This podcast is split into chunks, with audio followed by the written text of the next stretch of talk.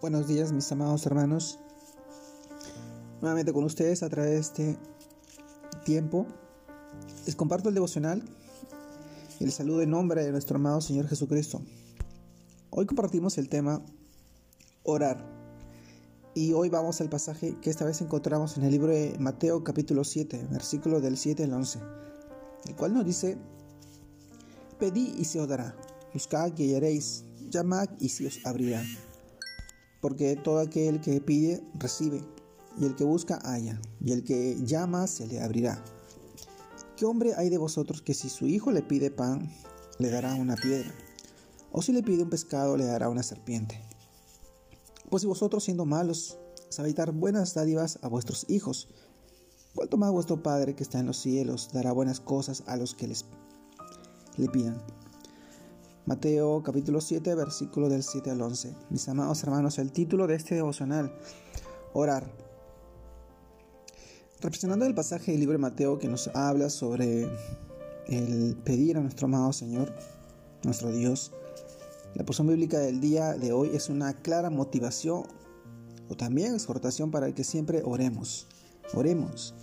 En ella se nos dice específicamente, pidan y se les dará, busquen y hallarán llame y se les abrirá. Teniendo como sustento que a quien nos estamos dirigiendo es a nuestro Padre Celestial. Mis hermanos, la oración es uno de los privilegios más hermosos y beneficiosos que tenemos nosotros, los hijos de Dios.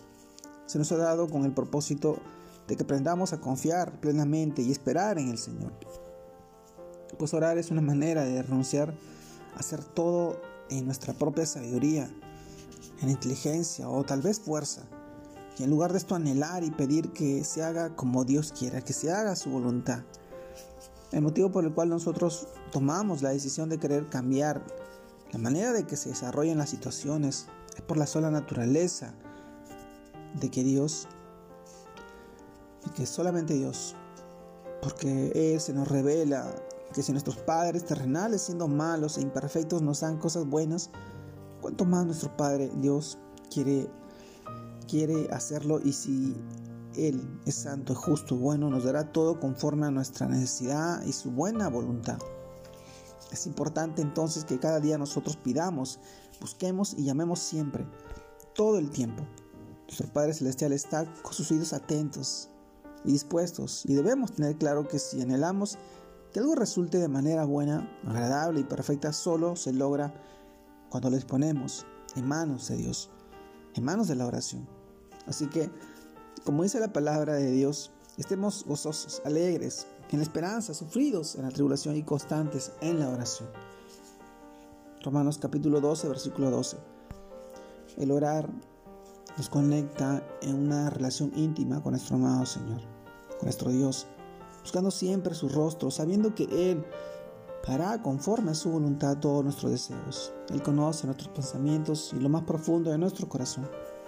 Él anhela darnos lo que Él sabe que es bueno para nosotros. De repente no es en nuestros tiempos. El Señor sabe en qué momento Él obrará para ti en tu vida. Así que mi hermano, te mando un fuerte abrazo y este guarde te bendiga. Que continúes en la oración permaneciendo fiel y siendo constante, no, no desfalleciendo, no, no dejando eh, atrás o de lado el, el estar eh, en constante tiempo en oración.